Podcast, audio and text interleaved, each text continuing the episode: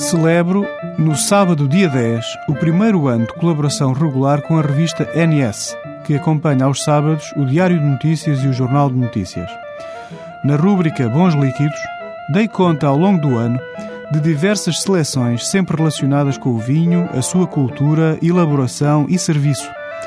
Os melhores restaurantes de vinho do país, os melhores enoturismos cá dentro e lá fora, museus, cursos e outros assuntos serão renovados anualmente. A partir de outubro passado, resolvi prestigiar a fileira do vinho que tão bem me acolheu com a nomeação de candidatos aos prémios NS Vinho. Nas categorias Melhor Indicação Geográfica Protegida ou Vinho Regional, Melhor Denominação de Origem Protegida ou Vinho DOC, Melhor Enoturismo, Melhor Produtor de Vinhos Tranquilos Vinho Diário, Melhor Produtor de Vinhos Tranquilos Vinho de Calendário, Melhor Produtor de Vinhos Fortificados, Melhor Produtor de Vinhos Efervescentes, Melhor Vinho Tranquilo Branco, Melhor Vinho Tranquilo Rosé, Melhor Vinho Tranquilo Tinto, Melhor Vinho Fortificado, Melhor Jovem Enólogo, Melhor Enólogo e Personalidade do Ano.